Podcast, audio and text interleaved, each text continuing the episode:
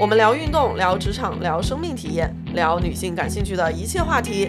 自从不三不四后，我们不着四六多了。了。好消息，好消息！不三不四电台开通听友群啦，欢迎大家加微信万能的仔进入听友群。如果你也有想要分享的话题，也欢迎加微信联系我。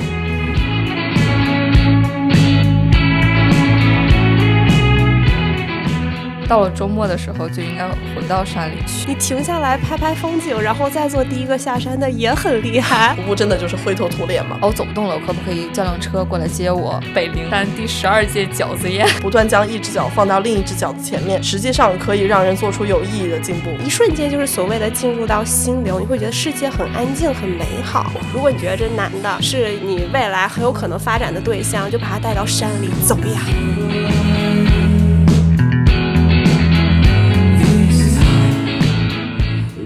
Hello，大家好，这里是不三不四电台，我是徒步两年半最想去乞力马扎罗山的严女士。哎，我是三天打鱼两天晒网，但看到山就很激动的宋姐。哎，我们这一期啊，终于聊到徒步了。其实，在我们听友群里面，很早就有朋友说想要听一下从零开始的徒步入坑指南。然后那个时候，我们觉得徒步好像不是特别好聊，聊什么呢？因为和大家也聊了很多，问了一下大家想听什么，所以我们这一期啊，请到了两位非常厉害的女领队，哎，把京城两大徒步组织的领队都请来了，搞一些事情。然后我们这一期会分享一些啊，关于徒步，嗯，他们各自很美妙的体验和一些想要吐槽点，还有徒。步步带来的一些精神世界，以及如果要从零开始去徒步的话，我们要怎么样去开始准备？下面请我们的嘉宾做一下自我介绍吧。Hello，大家好，我是徒步了五年，然后发现自己其实是非常懒的玲玲，同时呢，我也是一名语文老师。玲玲，你现在要不要说一下你在哪个徒步组织做领队？哦，对我呢，现在是在北京徒步者的汪汪队，呃，带着一群小狗，然后呢一起爬山。对，强烈安利我们的汪汪队啊，没有狗也可以来。对对对，很快乐。邀请我们下一位嘉宾。哎哈喽，大家好，我是大家的老朋友啦，之前录过骑行专题的猫猫啊，现在徒步两年半，同时呢，我也是徒步强国的一名女领队。哎，欢迎猫猫，老朋友啊。啊，然后我给自己贴的标签是越来越佛系了，在徒步这件事情上。一会儿我们可以聊聊越来越佛系和玲玲的啊，发现自己其实非常懒这件事情。所以你们要不要先讲一下关于越来越佛系和非常懒？关于越来越佛系的话，我觉得之前在骑行的那个专题里面讲过很多我自己玩的其他的运动。徒步的话，是我最开始接触的一个户外这个领域的运动。然后从它过渡到越野跑以及马拉松之后呢，我觉得现在自己就回归初心，回到了徒步的这个这个领域内。嗯嗯，然后心态也越来越的越平和了吧？哎，对，如果大家听过之前我们那一期，会知道猫猫和他的哎现在身份是老公，他们俩会去徒步的时候，就是一个互相卷，今天又走什么大强度，这周又走什么大强度。对，那我们玲玲呢？你非发现自己其实非常懒，是怎么回事？我觉得其实跟猫猫的这个经历非常的雷同，就一开始非常卷，一定要做到一群人当中是第一个下山的，然后后来就发现哦，一点快乐都没有。你停下来拍拍风景，然后再做第一个下山的也很厉害。再停下来，那继续再往后的时候，就会发现，哎，这个时候你卷显得你很幼稚，显得你很年轻。后来发现。其实走在队尾才是最厉害的人，因为你决定了最后的回去的时间。哎，我听了他们俩这个徒步最后的这个归属哈，越来越佛，越来越懒，我感觉我自己一步到位了，出道即巅峰，真的。原来最后都是要做扫扫地僧啊！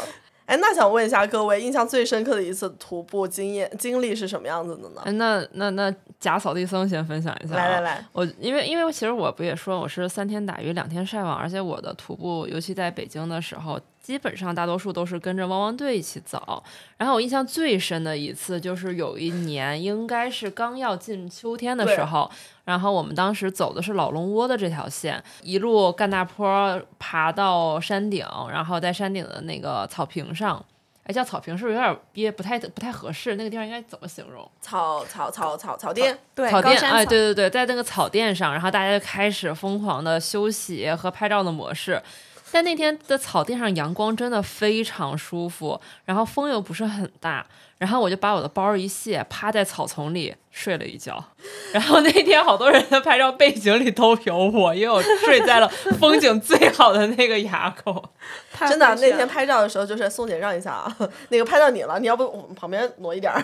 那我这边是今年的唯一的一次 去了，也是自己的第一次走的大强度线路，是三十五公里的东侯顶线路。它要从晚上的十二点左右开始爬，然后一路爬到东侯顶上去看日出、看云海啊，对。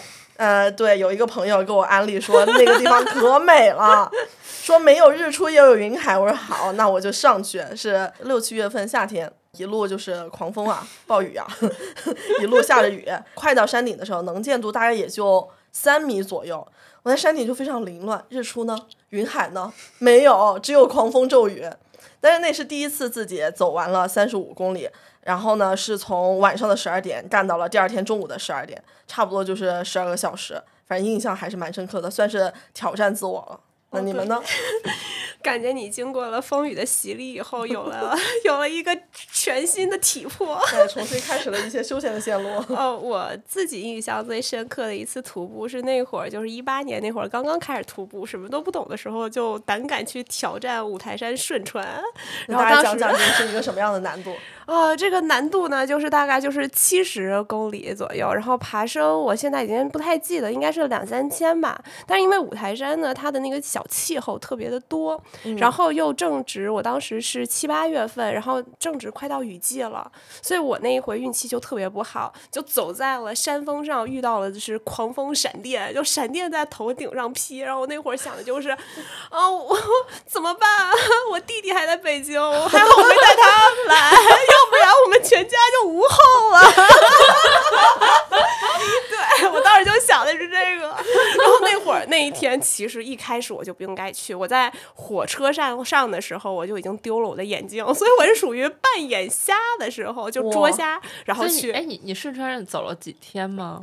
我后来没有走完全程，因为我还有一个特别不靠谱的朋友，那会儿真的就是两个小白敢去挑战，然后呢就什么都不懂，他体能还不行，最后他还想从边上切，哎，切了一条路。我们后来发现，一不小心，哎，就直接进了野生动物保护区了，就有老虎的那一种。后来就心里就对大山和大自然充满了敬畏，再也不敢去随意挑战了。想想还是有一点后怕啊。对，是有后怕的。但是你当时是跟着哪个组织一起去？没有啊，哇，你这是好棒的反面教材啊！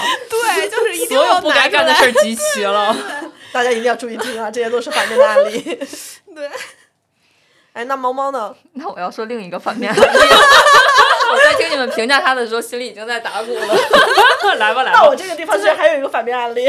后面聊后面聊就。感觉就像是你你你印象最深的恋爱，就像你的初恋一样。我写的这个也是我的第一次徒步，就是去云梦峡，然后跟他那个一样离谱的。我那个是我当时还没有任何的轨迹，就是不会看两步路，不会看六只脚，然后我们俩。跟我老公，我们俩下了一份手绘的地图，就是没有标公里数的，只有那个歪歪扭扭的一些曲线，告诉你云梦峡这有啊五个五个路能够到山顶，然后从哪儿能出去，大概就是这样，连东南西北都没有标，我们俩拿着那个就进去了，然后到山里没有信号，然后走了两天吧，第二天从那个云蒙峡那个你这好像西天取经啊！差不多，然后出来的时候正好跳那跳石头，我走的人都应该都知道，它那个河床，然后很大的那种石头，就是可以哦攀岩抱石的那种石头，哦，然后跳了八公里的石头，但当时我们并不知道有八公里，我们就说怎么还没出去，怎么 还没出去？然后天开始阴了，要开始下雨了，然后就在那个时候看到了一个村子，然后就就吃了东西。等我们从那个村子出来以后，就开始下暴雨了。那会儿正好是夏天，然后在北京的在密云嘛，在那个哦山区里面，其实真的很危险。那个暴雨真的暴雨如注，后来就是城里已经下冰雹了，但是还有五分钟我们就走到了那个出口，但那次真的非常危险，所以大家一定不要不要模仿。你们说这个呃呃反面案例，我真的很想补充一个我的反面案例，刚才你们在说就不会看两步路，不会看六只脚嘛？对，在二二年的时候，那会儿其实北京就是哪里都去不了嘛，哪个山都去不了，所以啊、呃我们就说要不自己团一个团儿，然后去哦爬山吧。啊啊，对那回还是高温预警，补充一下。呃，大概是五月份，然后是一个高温预警的天气。其实提前没有看，但是前之前的天气都觉得还行，然后就去说，那我们去爬大觉寺，还传了一些人，其中包括我的领导。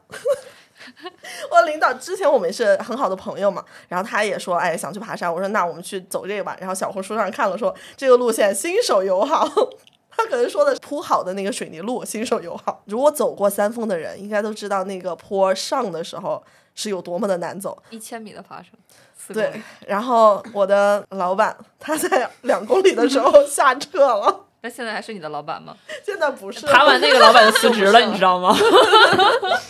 对对对对，这个就是另外一个反面案例。老板，对不起。讲了这么多的徒步的一些印象深刻的啊反面案例，那我们进入到一个正题，到什么是徒步吧。首先定义一下什么是徒步。徒步简单来说就是走嘛，不借助其他攀登装备的走。那它和登山和攀岩有什么区别呢？我觉得这个定义的还是挺准确的，就是不借助其他攀登装备，这个它可以一下就跟我们说的攀岩还有呃这个登山区分开了。然后我觉得徒步其实它是一个很大范围的一个概念，就你嗯没法把它完全跟登山或者跟攀岩呃区别开，对，因为你去攀岩也好，登山也好，徒步肯定是你接近它的一部分。嗯你想要接近那个地方，你必须靠徒步走到走到前面去。但嗯我们今天聊的这些徒步，可能更多的是周边的这种一两日的徒步，或者更长一点，可能四五天、七八天的，但不嗯包含说啊、攀岩或者技术登山的嗯，这个范围的徒步。对，其实刚才我们说了嘛，City Walk 也是徒步，走景区的栈道也是徒步。走起来就是。哎，那各位是怎么接触到徒步这件事情的呢？我的话是，其实因为我小时候就住在山脚下头，然后大自然给我留下来的最美好的印象就是山里有好多好吃的，然后就是哎走一走，哎有一条蛇，你不要怕它，哦，我以为这是好吃的。回去告诉长辈，它就变成好吃的了。对 你这样别人会误以为你是广东人。啊我是广东人的食材。然后山里还有很多很很好的小果子呀，然后就是大自然里的那种气味，就在我的记忆当中是很特殊的。所以我来到北京以后，我就也想去找一找北京周边的山里有没有好吃的。失望吗？我就问你呢失望吗发？现北京的山可真秃啊！其实早期的时候，人没那么多的时候，我的收获还是颇丰的，例如好几斤、好几斤的海棠果。哦，对，当然这些都是在那个村民有一回正好是碰到。呃，没有水不够，然后呢，村民说那边的海棠果那一片是没有人管的，也就是没有人归属的，所以，我们就采摘了，很快乐。哦，对，还有什么冬天的柿子呀，哦，板栗，啊，对，栗子呀，对，当然都这些啊，就是 保命啊，保命就是一定要确认一下有没有人。我我很想问你，从福建来到北京，看到北京的山，会有一些高度上的落差，心理落差吗？呃，有的就是土大宽阔，因为福建我们到处就是市区里头，我是在福州市区里头也有很多绿化。然后我们周边的山呢，嗯，绿色给人的感受呢是更加的有生机、有活力。然后到了北京以后，你就真的看到这种，呃，感觉受到了什么？可能离西伯利亚太近了，受到这种寒冷空气的摧残，然后你就感觉到一种沧桑，一种岁月，一种岁月的留下的语文老师就是了不起啊！就是，就你你就感觉到完完全不一样的南北方的气质，它的那种绿呢，就是总是带着一些灰度，可能更高级。对，因为北京的绿语文更高老师级。就是会说话，会讲觉，有点阴阳。对对对，因为我印象特别深，就是我当时是七八月份去福州找朋友玩，嗯然后他就指着那个路边的树啊、河呀，跟我讲说：“你看到现在这个样子了吗？这个绿色你看到了吗？”我说：“嗯，看到了。”他说：“冬天也是这个颜色。对对对，没错。刚才玲玲讲了很多她看到北京的山的那个感受，我的感受就只有一个，真土啊！作为一个云南来的人，看到这个山，只有一个感，真的就只有这一个感受，真土。”我只能说：“哇，有山呐！”哎，那猫猫呢？呃，我的话，其实之前骑车的话也是在山里，但是每次骑车就是你没有办法真的进到那个山里面去，你只是在公路上面骑，你也没有办法到山顶，因为垭口就修到最低的地方嘛，所以就一直想着说，我一直在看那个山，我想什么时候自己能够真的到那个山顶上去。你要是骑那个越野那个那个山地的话，你就可以进山里骑了。但是也没有办法到山顶，很少，就是不是所有的可以，必须要路况好够平你才能上去，所以就想要更加的去亲近自然，离它更近一些，所以才接触到了徒步。哎，那玲玲刚才讲到的她小时候经历，我觉得呃我还是有一些相似的。就小时候也是在山，云呃，云南也是很多山嘛。那我们家后面走几步路就会到一个山。小时候其实还没有修一些路，都是靠着土路上山的。其实我小时候是特别讨厌爬山的，就从小那个体能就特别差，讨厌哎爬山，讨厌骑车。全部打脸。童年的那那那射出的那个子弹，最后还是打在自己身上。对，然后在北京接触徒步呢，是有一年看到宋姐给我安利的，是她的朋友去啊、呃北京的那个白河踏冰，然后拍出来的照片特别特别漂亮。那你说我们一个云南人哪见过河上结冰这种情况啊？他说，哎，这个叫徒步啊，然后那冬天是去踏冰，然后春天、夏天、秋天又有不同的景色，然后就从这个开始入的门。就你这么说，我才反应过来哈，你现在搞的这些项目都是我给你安利的，哎，感谢您，感谢您。然后我最后回来还得是，哎呀，我这个业务不行，经济不了。因为我刚这两天看到这个大纲以后，我一直在想，我到底什么时候知道徒步这件事儿的。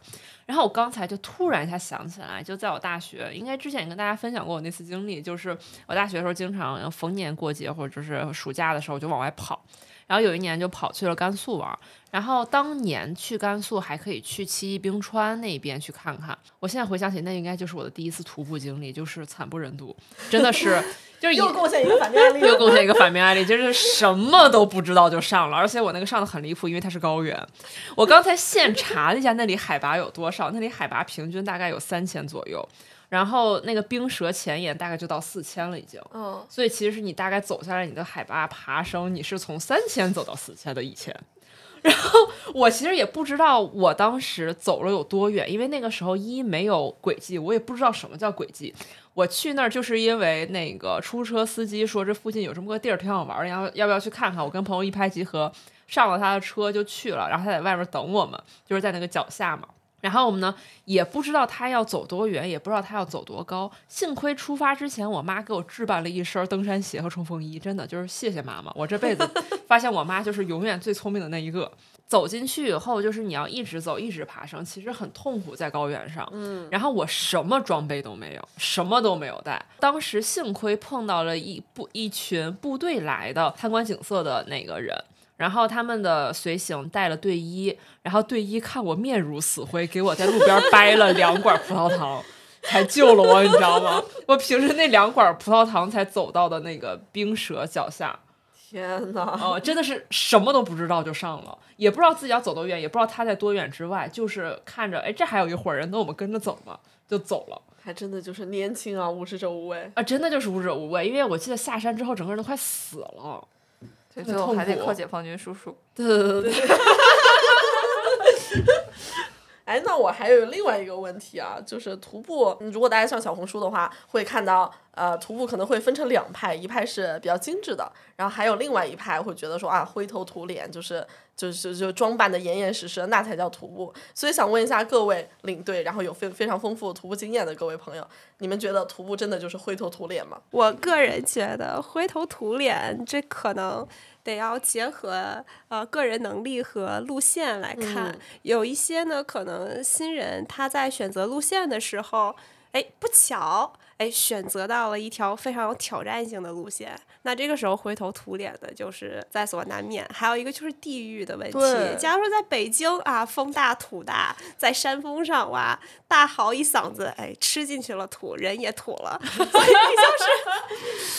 呃，所以就是这个时候呢，呃，很有可能在温暖呀、潮湿一些的地方，对概率就会低一点。但是呢，也有可能变成潮湿的泥人，例如说有什么赵公山案例，大家可以去小红红书上搜一下。可能在江浙的朋友去徒步也很难灰头土脸。他们可能主要是是碰到下雨走在泥里吧。哦，嗯，对对对，赵公山那个就是小泥人。然后还有虫子攻击。哦，太可怕了！对我当时在你们云南，本来就是想去徒步，因为当时我在腾冲嘛，然后在腾冲其实你就可以去高黎贡山翻越，然后那个线路其实特别好，但是沿途那个虫子真的太离谱了，而且我当时就是大爆过敏，就是对当地的不知道什么虫子就是过敏的非常严重，所以我最后没有进，然后我朋友进去的，他一天当时其实爬升没有特别多，因为走的是穿越林子，然后没有翻山的那些。呃，路线，然后但是他长距离特别长，好像他一天要走二十公里。他那天回来的时候，身上一撮一撮的血，就是那个那个东西叫什么血痔虫，是那个东西吧？蚂蟥，对对对，蚂蟥真的就是往你衣袖里面钻。他都特意穿了扎裤脚的鞋，然后袖口都扎住，但是还是会发现有一些挂在身上。然后你拔出来后就带着那撮鲜血，真的云南太可怕了。是的，云南太可怕了，云南人也这么说。后来我再也不敢在云南看任何的徒步路线，因为其实云南有很多路线就是以观昆虫为卖点。嗯，是的，是的这个时候适合美食爱好者。把它炒一排。昆虫大杂烩，我都是福建人吗？为什么要广人吗？我为了保命，我要有一些保护色。太可怕了！哎呀，那我们要不就直接聊聊徒步的一些危险系数？刚才讲的虫子是其中的一个。但我觉得你在北京就是最危险的就是蜱虫了。你要说虫子的话，哎，蜱虫，大家可以去听一下我们蜱虫那一期。你这时候蜱虫那期更了吗？呃，还没有，大家可以期待一下，我们在某一期在讲我们自驾五千公里回到我的精神故乡东北的那一期里面，会讲到我和蜱虫大战了两天的故事。两天吧，十五天吧。哦，太可怕了！哎呀，那我们回来啊，再聊聊徒步有危险吗？其实很多人呃会觉得徒步可能就是走，但其实它会有一些隐藏的危险性，会是大家可能会忽略的。我们现在徒步有很多路线，其实最主要的是在景区以外。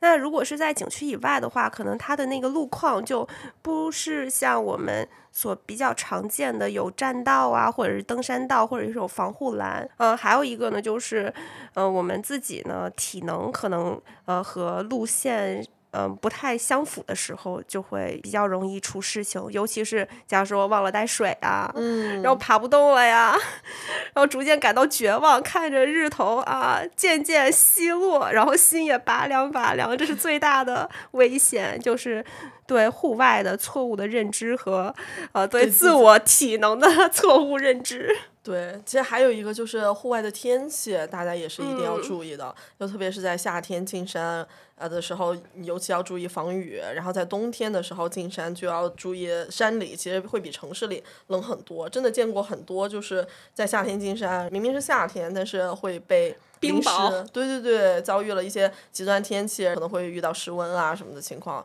冬天也是，就冻得嘚嘚瑟瑟的。哟，这东北话。哎，还可以。我觉得，我觉得就是夏天进山还会有一个潜在的问题，就是很多人会低估对于水的需求。嗯，就见过很多人，就可能带瓶水或者甚至不带水就进山，然后真的很危险。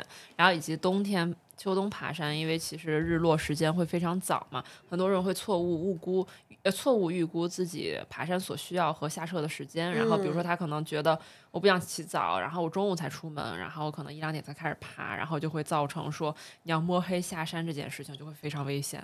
嗯，嗯，我还碰到有一些人，就是他在山里面会沿用一些他在城市里的认知，就问，呃，现在我们听来觉得很离谱，但是他会问说，哦，我走不动了，我可不可以叫辆车过来接我？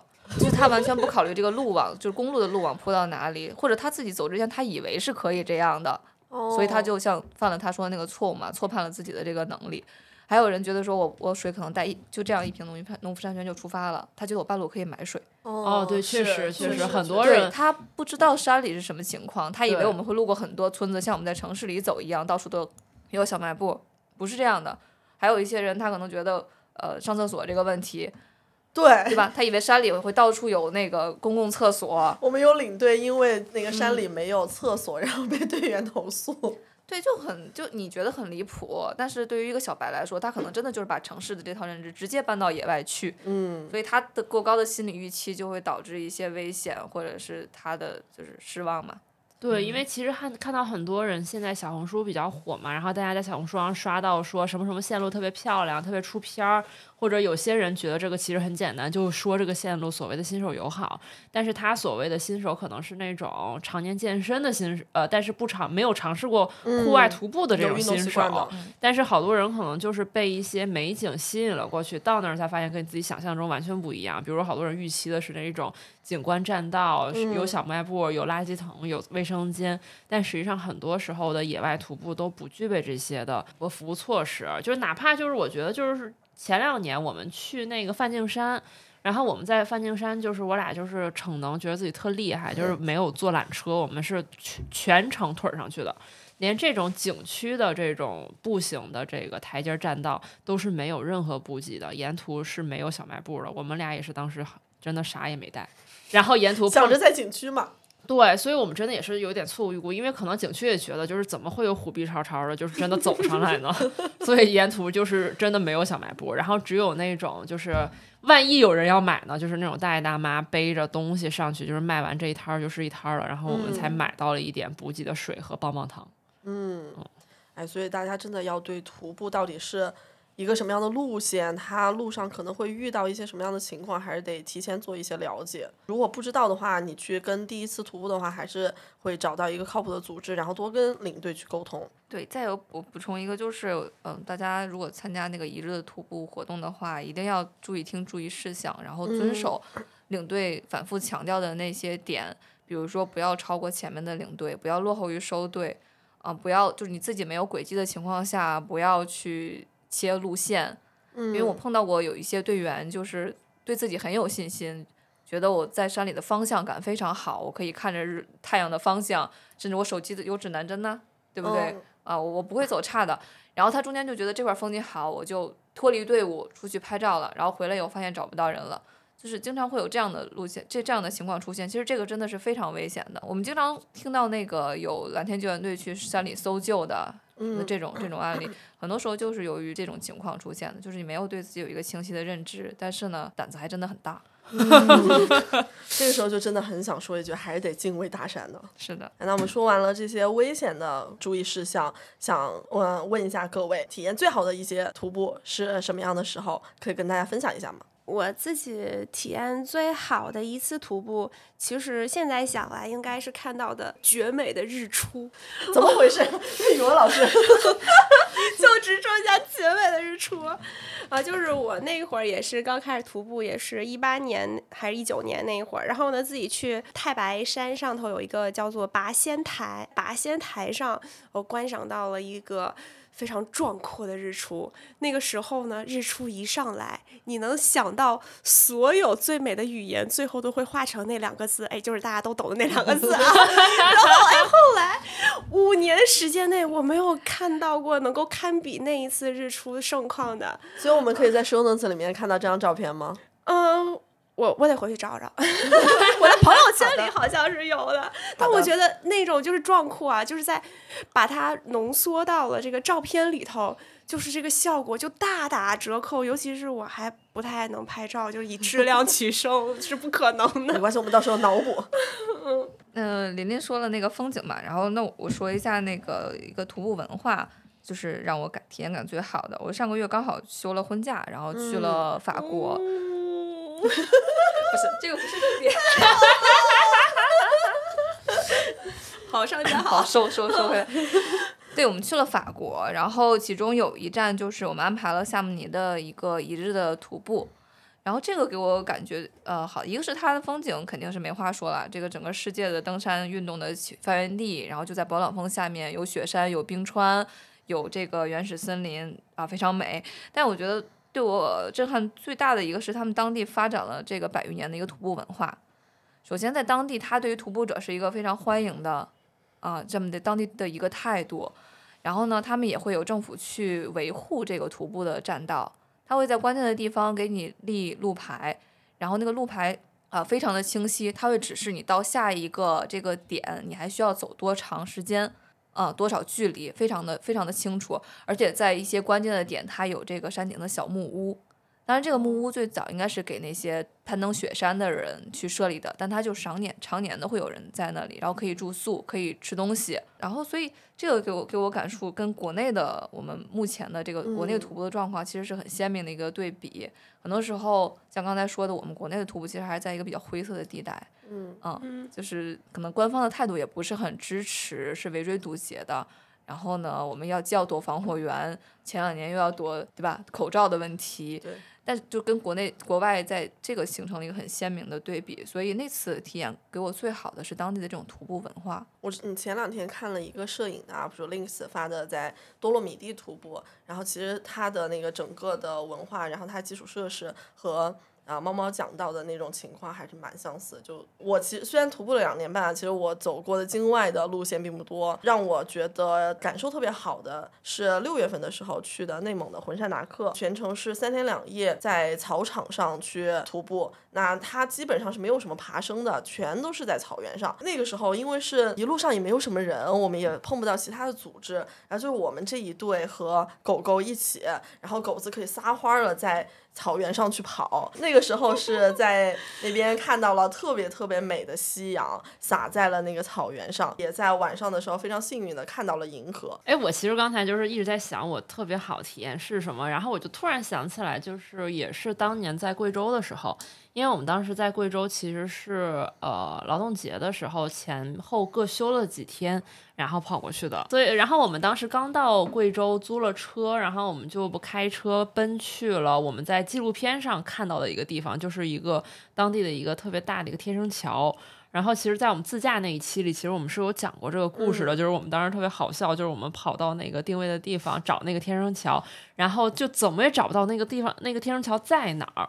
然后就是人来人往，我们就拦住当地人问说：“哎，你好，这块儿有一个什么什么天生桥，它是在哪儿啊？”然后当地人说话的普通话我们又不是听听不太懂，然后就好多人就比划，就是只说就这儿就这儿就或者我们想说那应该就在附近，我们就找一找吧。怎么都找不着，然后我们就说为什么呢？地图上就在这儿，结果我们才发现，我们一直站在那个桥上。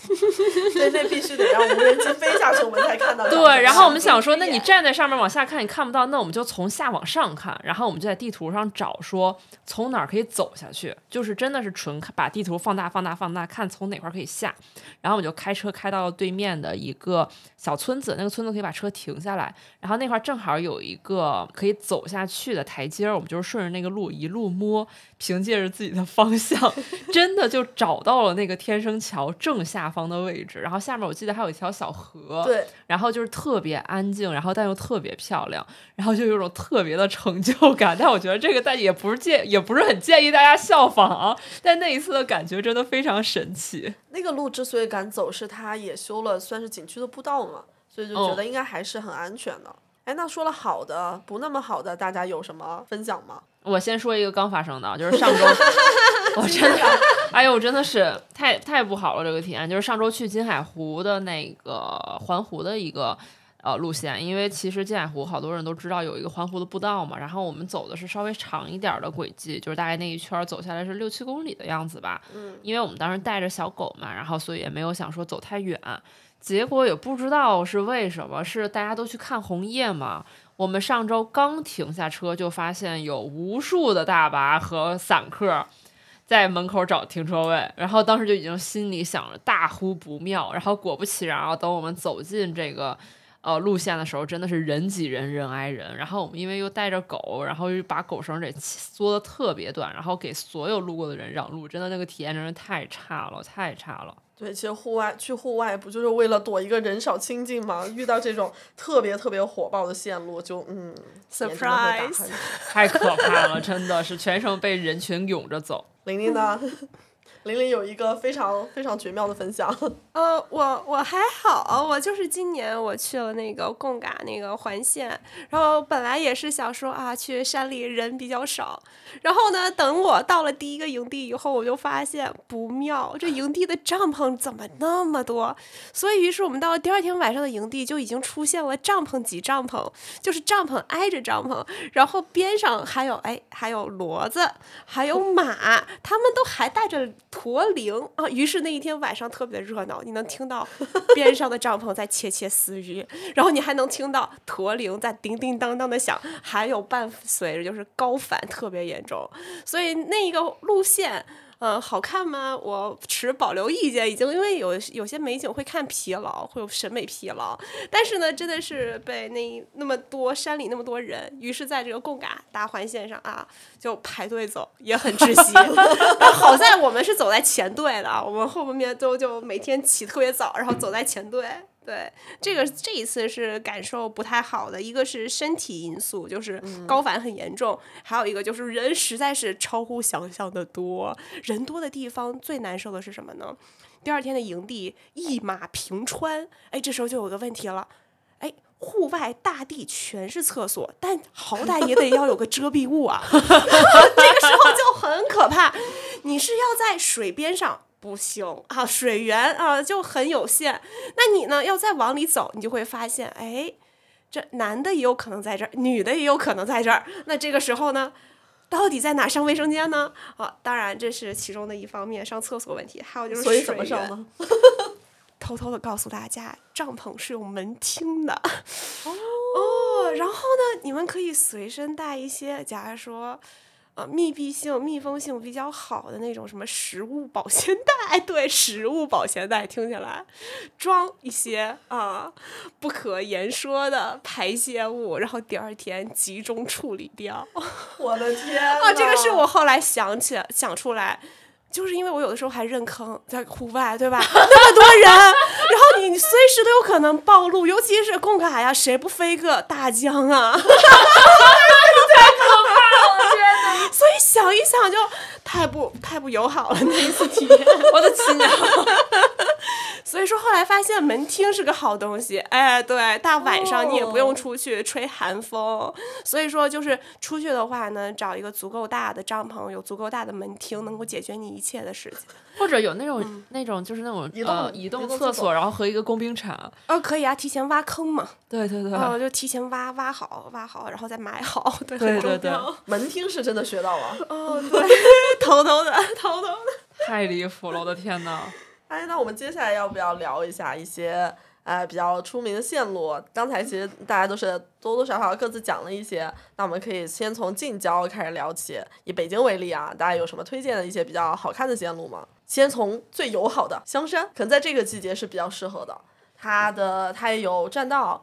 然后有有台阶儿，然后其实你一天悠悠的走下来啊，还是 OK 的。嗯，就是如果真的完全没有运动基础的人，请避开鬼见愁那条路。对，就走一个最经典的、最基础的啊那个线路就好了。香巴拉吗？反正就走景区道嘛。嗯，香巴拉不是景区道。哦。嗯，它算是就是驴友入门级的一个路线。咱就先从景区道开始走。但其实香山里面它那个路线是特别特别特别多的。嗯。嗯嗯，沿着景区路都肯定不会走丢，而且上面很多防火道，怎么走都能走出来，只要沿着防火道都能走出来。我应该也就是走过最经典的那个，不不是最经典，就是它的景区道。我们是大学团建的时候去的，然后那个时候我还是个不运动的人，然后我们当时就是莫名其妙走到了鬼见愁那条路下山，然后就是每一个人看着前一个人的腿都在抖。你知道我们那一溜儿特别壮观。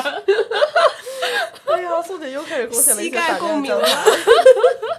哎，那除此之外呢？各位有没有什么其他的推荐的线路？那我觉得北灵山其实是一个还蛮友好的线路。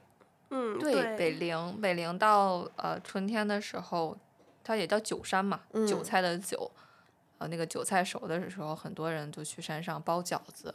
哦，就一路上都能闻到韭菜的味道。对，我今年就参加了一个。呃，叫北陵山第十二届饺子宴，当然这个是驴友自发的，我们朋友自发的那种，所以你就知道这个历史有多么的悠久。就北京这帮老驴吧，会到春天的时候呼朋唤友到那个山上去割韭菜。所以我去年甚至刷到了大爷大妈在上头现包饺子现煮，是吗？对呀，我们背了十斤的面上去，然后五升的那个矿泉水瓶带了四桶还是五桶，因为我们有二十。十多个人，嗯，然后提前在家里炒好了四斤鸡蛋，我们是负责炒鸡蛋的那个组的，我们炒了四斤鸡蛋，然后你们一路背着那个鸡蛋走不香吗？还行，因为第二天早上就就做了。哦，嗯，就是除了韭菜以外，所有的东西，包括案板、桌子、油、油盐酱醋这些，饺子肯定要有醋嘛，对不对？全都背上去的擀面杖、刀，然后盆，然后包括盛饺子的那个盒儿，这些都带上去了，还有柴火炉啊、锅呀，有这么大的一个锅，听众应该看不到，特别特别的热闹。我的天呐！哇，北太热围山真的是一个。很有趣的地方，它其实爬升也不高，然后风景也还蛮好的，就是还是挺适合入门，挺适合新手。对，可短可长。对对对。哎，你这么说，百花山也不错。啊，百花山，对，百花山一嗯个是一个还不错的线路。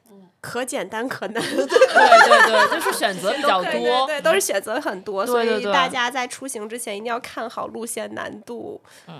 百花山其实顺着景区的道往上走，走到它那个高山嗯草甸也是蛮好看的。对，差不多八月份左右吧，去应该嗯特别漂亮。嗯，嗯，就是就说到北陵，它周边有很多那种呃初级的线路。嗯那，北陵旁边还有东陵山嘛，这个北京嗯最高峰、海拔两千三百零三，这个也很多发的是一日的这种活动。其实登上北京最高峰，可能对很多人来说还是有一定意义的嘛。嗯嗯，然嗯后它周边还有这个黄草梁、穿嗯黄花梁，嗯，这样的双黄连对，双黄连，对，对，这样很经典的路线，因为逐渐往上。那边的海拔是比北京这边要高很多的，你能看到高山草甸的风嗯景，嗯然后接近性也比较好，难度又不高，所以还是挺推荐大家去里面看一看的。哦，对，提到这一点，就是要提醒大家，如果去北陵的话，还是常备一件羽绒服，因为我们曾经就遇到过，呃，十月份去北陵，然后被冰雹和雪打的不认爹妈的情况，就狂风暴雪，压口就只往脸上呼。进山带好一些防护的衣物还是非常重要的。各位要不要分享一下三峰的体验？三峰就是北京户外人的一个标尺，对吧？测速的标尺是吗？对对对，是哪？因为因为可能就是有些听众朋友不一定是北京的，或者也嗯不是不一定是北京户外圈的，所以他们可能对于三峰这个名词没有一个概念。所以谁要不要来介绍一下三峰对于北京户外圈的重要性？三峰，首先这三个峰，第一个指的是萝卜地、北尖，这是第一个峰，然后第二个峰是阳台山，第三个峰是妙峰山。哦，这三个线路串下来，经典的一条路线应该是二十一公里，爬升一千七百多，不到一千八这样。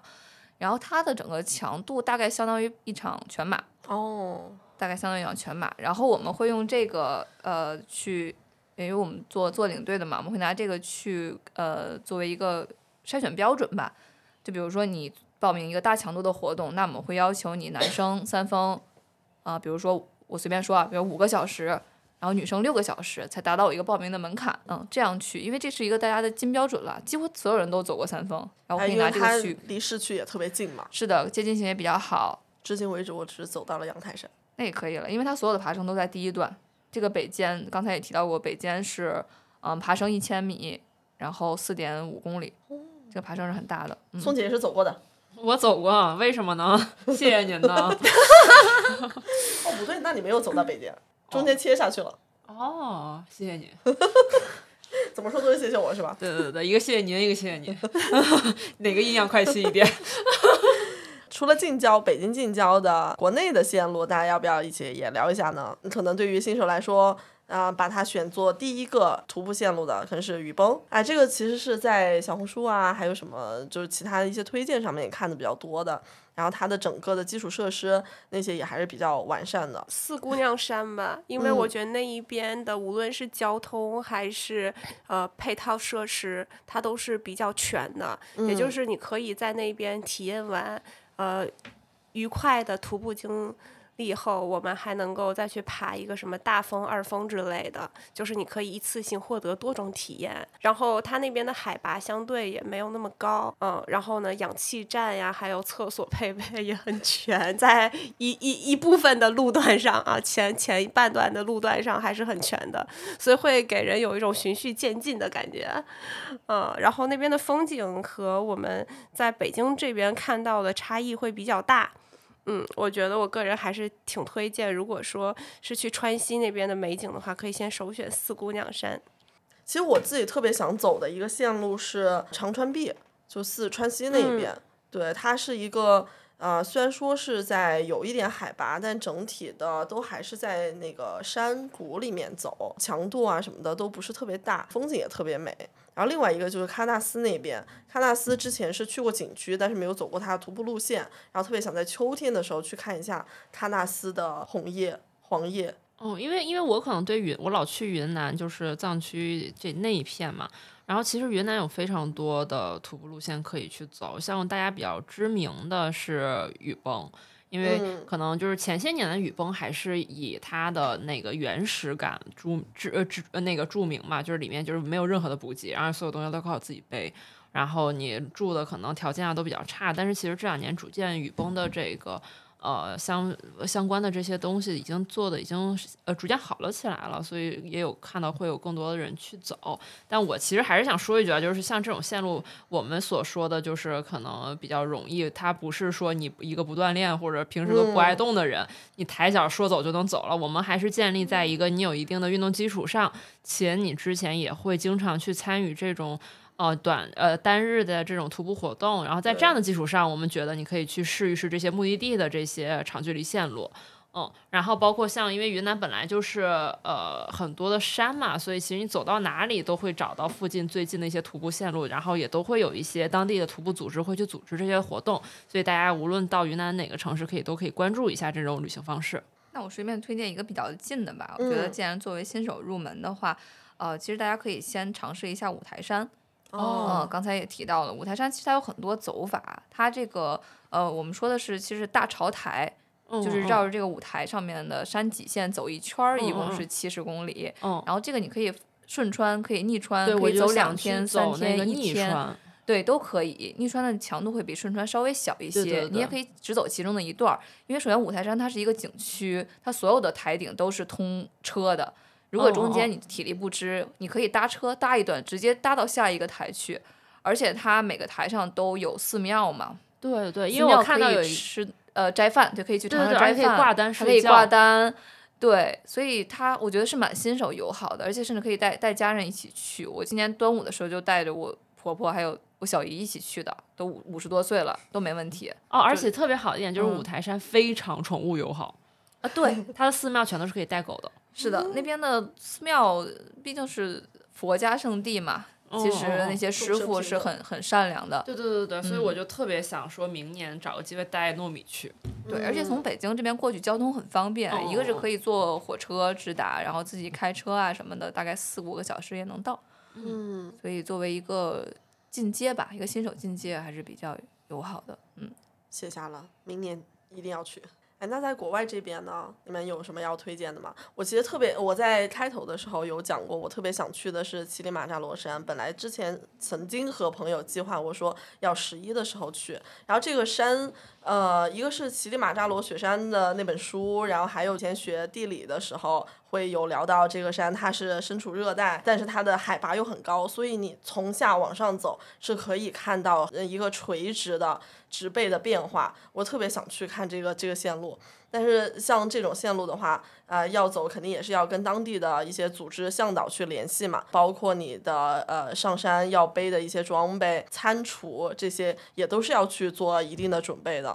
当然也不是，肯定也不是自己要直接自己挂单上去了。然后另外一个是写的都是一些我的心愿单啊 尼泊尔的线路也是一个呃非常非常经典的线路，有比较简单的，听说呢也是对于有一定徒步经验的人来说是比较友好的，所以我把它作为了一个出国徒步的其中的一个心愿单上的一站。嗯，对，因为其实尼泊尔的这个 A B C 线路其实非常非常的有名，而且其中其中有一些其实难度并不高，就是相当于你可以是比较高性价比的看雪山的一些徒步线路吧。嗯然后其实我当年去尼泊尔的时候，其实我那时候对于徒步这件事儿还没有概念。然后我当时坐大巴从加都去博卡拉，然后在大巴上就看到很多背大包的外国的这种呃旅行的人，然后他后来才知道他们都是去那边徒步的。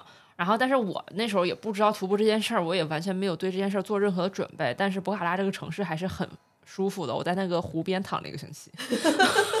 呃，那我也推荐一个路线，就是呃西班牙啊跟法国之间的这个朝圣之路。嗯啊、其实推荐大家一个电影，它的名字就叫做《朝圣之路》啊、然后拍的就是啊，我就不剧透了，大家可以自己去看啊。这个路线其实是在世界上非常非常有名的一条路线。首先就是它从宗教意义上，其实是在这些基督教信徒心中是有一定的地位的。那么它的呃起点有很多，其中最著名的一条线就是从法国的这边，然后走到呃西班牙的圣地亚哥的这个终点的这样呃一条一条线。就像刚才我说的这个法国这边的。呃，徒步氛围一样，到西班牙这边的至少这条线上的徒步氛围也是非常好的。它的沿途有很多专门为朝圣之路设计的这种补给站，嗯，它会有那个 logo，它的 logo 就是一个贝壳的这个形状。但这个全程走下来可能要一个多月，所以作为一个新手的话，我觉得大家如果有机会啊去西班牙或者法国旅行的话，可以留一天时间走其中一段，去感受一下当地的徒步文化。对，作为新手。这是一个路线，然后还有一个路线呢，就是环勃朗峰。当然，这都是多日的，走下来可能要要要十几天这种。但是如果大家有机会去这个到勃朗峰脚下，无论是到了意大利、瑞士还是法国这一边的话，都可以选一两天去走其中的一小段。嗯哦，哎，勃朗峰这个它是要登雪山，还是它也有那个简单一些的徒步路线？哦，我说的环勃朗峰是在它山脚下走一圈，不是登山路线。嗯，它是纯的这种徒步路线。嗯，其实像环勃朗峰的话，它每年会在那边举办那个 UTMB 的越野跑比赛嘛，所以它越野跑比赛那些赛道平日里其实就是徒步的那些路线，所以它是非常成熟的，已经被人踩过几百年的了啊。对，而且路上的补给也非常多，风景也特别好，所以推荐大家去那边去看一看。嗯，记下了。如果大家对这个有兴趣的话，也可以去搜一下相关的啊影像的资料来去看一下，了解一下。哎，那我们说了这么多的 solo 的一些徒步，那我们回到关于领队的这个身份，大家是都是怎么样去成为领队的？你们和普通队员的感受会有什么样的区别吗？我真的开始很规律的徒步，就是因为要带狗。然后北图汪汪队 成立的第一期我就去参与了，所以因为是参与的比较早，然后呢那个时候也是觉得这个线路其实是难度我是 OK 的，也可以做一些就是自己徒步之外的一些其他的工作，所以就自然而然的 成了领队。成了领队之后，我这边负责的可能更多的是拍照。啊，然后有的时候会呃前后去移动，然后去负责一些数一下人数啊这样的。但是关于走前队和收队，我没有太承担过这样的工作。我是最早其实。呃，一直到现在，我徒步一直是在北京徒步者，也就是简称北徒这个组织在徒步，然后当然偶尔也会稍微叛变一下，对，但是呢，也是嗯，之前有考虑过当这个成人队的领队，但我吧，就是在路上遇到成人以后，我就会发现啊，还是跟狗狗打交道比较幸福呀。大家一定啊，对，收过队啊，或者是 打过交道都知道啊，然后我就心里想说。嗯，有狗狗在的话，我当领队可能会更开心一点，所以我后来就选择成为一名汪汪队的领队。事实也是如此啊，狗狗是超级可爱的。我这边就是觉得走得快了以后，慢慢就成为领队了。对，能力越大，责任越大了。对，就是其实想体验一下在户外的不同的角色，因为以前一直做骑车的领队，然后也会在在张罗这些事情，但是。呃，骑车这边更多的是朋友之间的你去组织，但是没有说进到一个呃正规的组织里面，一个有体系的啊这样的一个组织里面去。所以说我其实是想看一看，说呃在这样的一个组织里面，我应该怎么样去啊当这个领队，应该注意哪些事情？嗯。我其实觉得做了领队了之后，可能和自己单纯的去享受一个啊想要去看的风景的感受就不太一样了。之前如果是自己去报名的话，还会想说，哎，这个路线我特别感兴趣，我想去报。然后如果要做领队的话，其实是不太能去自己挑选路线的。然后路上你更多的要负责的就是啊照顾呃看前后有没有队员落下呀，然后看队员的情绪啊，然后如果速度快了压一下，如果速度慢了的话催一下等等的这样的工作。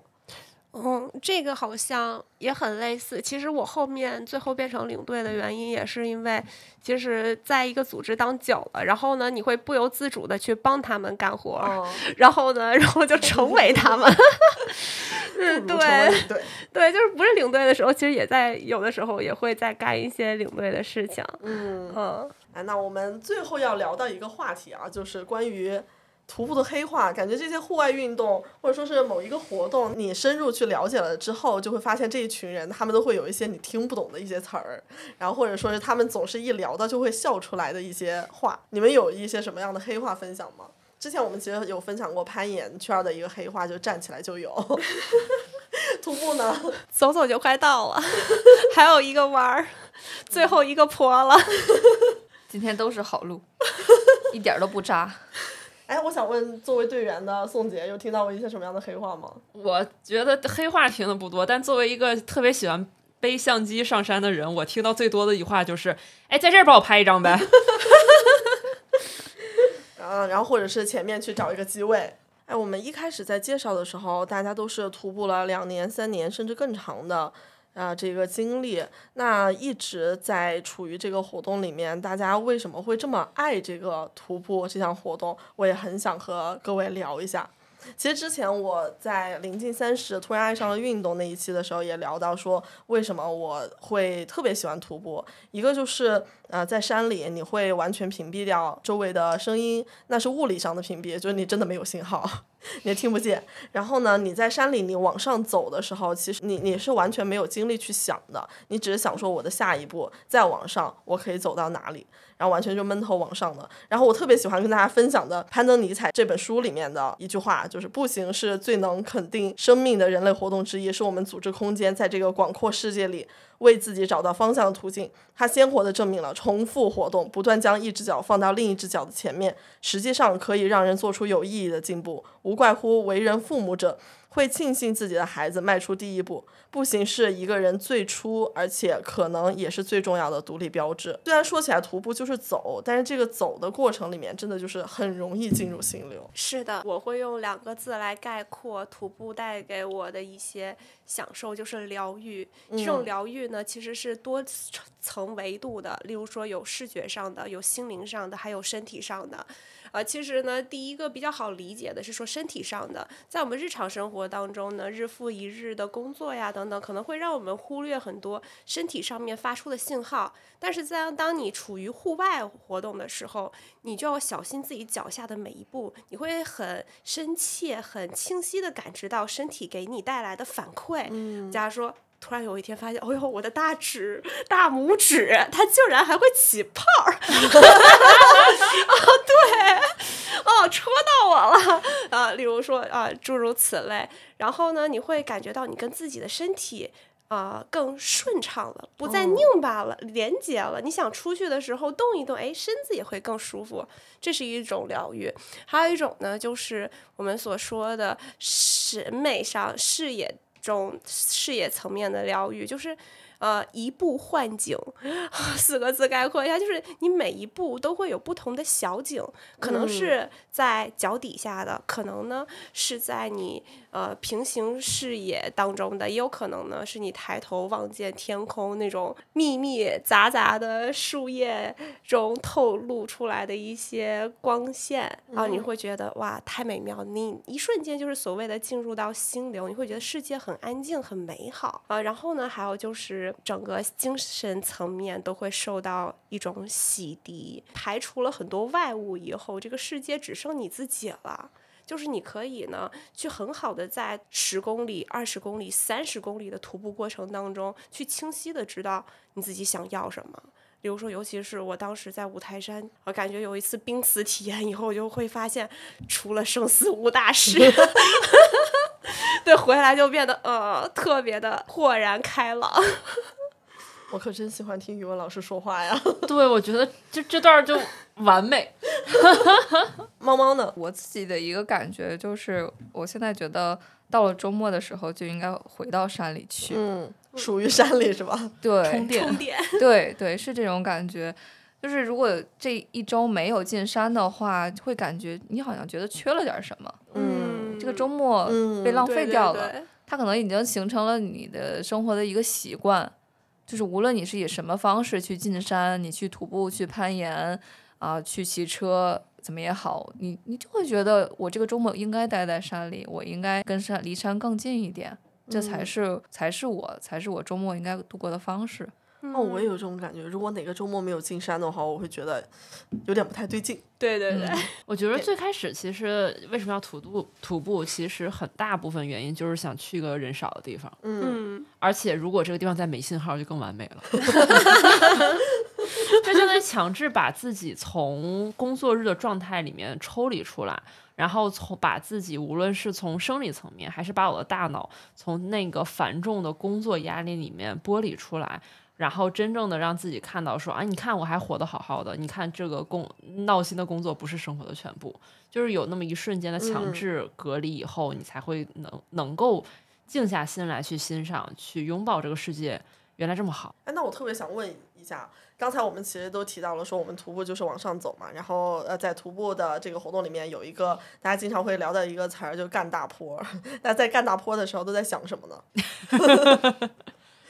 各自的内心有有一些什么样的活动、心理活动呢？干大坡的时候会把坡分为几段，然后 yes 五分之一过了，哦，还剩下五分之四，然后呢就是专注于脚下，然后呢你就想啊。我再走一百步，我让自己喘一会儿，会有这种，假如说干大坡特别累的时候，然后就是专注于当下，反正这个坡过不去，你的人生也就完了，所以你就你就干它这高度这么高吗？对，挑战完了以后就很快乐。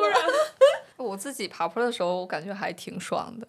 嗯，就是其实我觉得在外外面徒步会有两种状态，一个就是你会进入一个运动的状态，然后还有一个就是休闲的一个享受的状态。那爬坡的时候更多的是前者，就像你在健身房，呃，你去你去锻炼的时候，对吧？你心率达到一定程度的时候，你那个多巴胺分泌，你就觉得非常兴奋。嗯所以在干大坡的时候，我有时候也是这种这种感觉。这种淋漓尽致的疲惫感，对，完了以后很爽的，对对对吧？对对对，透开了。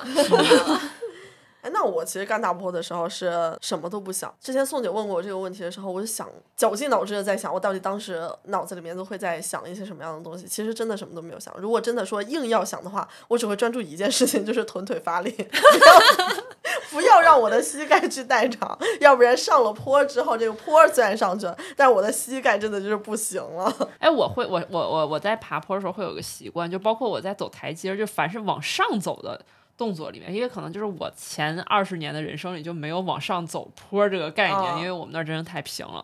所以我一旦是爬楼梯或者爬坡，或者像这种比较大的坡的时候，我就会有一个小习惯，就会在心里查数。我就每走一步就是一二三四，我会一直往后查。但我查数，我又不是很擅长查数这件事儿，所以我很容易就查乱套了。然后查乱套以后，我就会把整个人陷在一个自我对话的过程中，就是像两个小人互相纠错。你怎么查的？你查哪儿了？到底查到哪儿了？刚从哪儿开始断的？然后你就不知不觉这坡就爬完了。爬出了心分裂的太人丰富了吧！我的天，我根本根本分不出任何的精力来想这件事情。就是个人可能就习惯了，可能这个事儿根本就没耗我精力，哦就是我就习惯，就是我走一步、两步、三步，就是你看着我特别专注的在看着地找落脚点，但其实我脑子里是一二三四五，等会儿查到哪儿了，回去 就这样。其实就是分散自己的注意力，让自己不那么疲劳。可能是吧，就是呃不没有很下意识做这件事情，但是他可能就是条件反射在干。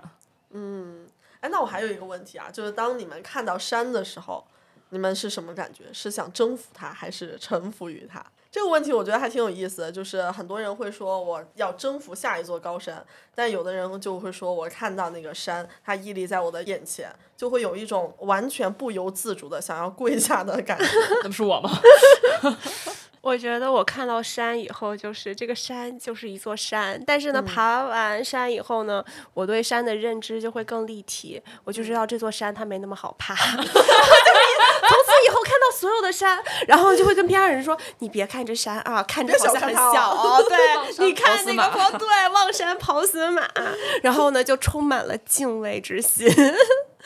嗯，就没有想过臣服臣服这个问题，其实。我觉得我看到山的时候，我是想接近它，也不是征服或者臣服，我就是想离它更近一点。因为我我可能真的就是因为从小没有见过大山，然后所以山在我心里一直很有神性。嗯然后一一一一点呢，就是我其实是个雪山迷，我特别喜欢雪山这个东西，但它不代表着我要爬雪山哦，F I，咱知道咱没有那个能力，但是我是那种就是看到雪山就是第一想哭，第二想跪下，就是它在我心中就是像神一样的存在，就是我会控制不住的崇敬它。然后另外一个感受就是有一次我们又说到贵州，因为贵州真的山很多。然后有一次我们呃晚上开车，然后正好碰到大暴雨。然后我们开车开在暴雨中，然后每一道雷电闪过的时候，到雷电就会勾勒出这个路边那些高山的轮廓。其实有些人可能会说自己有巨物恐惧症，觉得那个场面特别恐怖。但我刚才我当时看到那些被电光勾勒出的大山的轮廓的时候，我感觉是山神在俯视着我。有画面了。对对对，当时那哦个感觉其实就是特别的肃然起敬，就是那种想跪下。我就是那个感觉。哎，我有过这种感受的时候，是我们从喀什开车去塔县的那个路上，它一路上就盘山的公路往上，然后雪山就在你的两侧。哦，当时我不就是握着方向盘，然后眼泪就想流下来了。那个时候，我其实特别懂宋姐的感受，但是她如果说贵州的那个呃雷电映出山的形状，作为一个从小在山区长大的人，实在是太司空见惯了。嗨，咱这不是没见过，就是一个陪伴。对，那看到山的时候，我我们特别想问语文老师，看到这个风景，脑子里面就是在想什么？就作为一个 我们一看到山只会说绝美，和 哔哔。其实很雷同，就是我以前看过一本书，这本书大家都听过，就是《庄子》，然后呢被里头的四个字所触动过，就是“大美无言”，就是真正的美景呢，它就是屹立在那里，它不会去修饰自己，你就只要静静的欣赏它就行。然后呢，我觉得“大美无言”其实这一句话，它就就类似于“绝美 YYDS”，是同还是不太样的表达。是一样的，对。但是我觉得，就是我爬完山以后，我对很多古诗词里头的认识，或者是成语的认识会更深刻，更有画面感。呃，就之前有提到过一个词叫“远山如黛”，就是那个黛色，说远山如黛色，那个颜色究竟是什么样的一个场景？当我第一次去爬山，被崇山包围，然后望着远处的山，然后呢，有我们现在用通俗的语言来说，就是有深灰的，有浅灰的，然后错落有致的，就展现在你的面前。那个时候，我知道“远山如黛”这四个字，它是真的太好看了。对，可能就会加深一些对于呃文字的认识吧。但是我的语言还是很贫瘠。还是想说一句，真喜欢听语文老师说话呀。什么叫贫瘠？我们见到这种美景的时候，只会说几句话，除了那种需要逼调的以外，一般就是绝美，要么就是没了没了，人没了。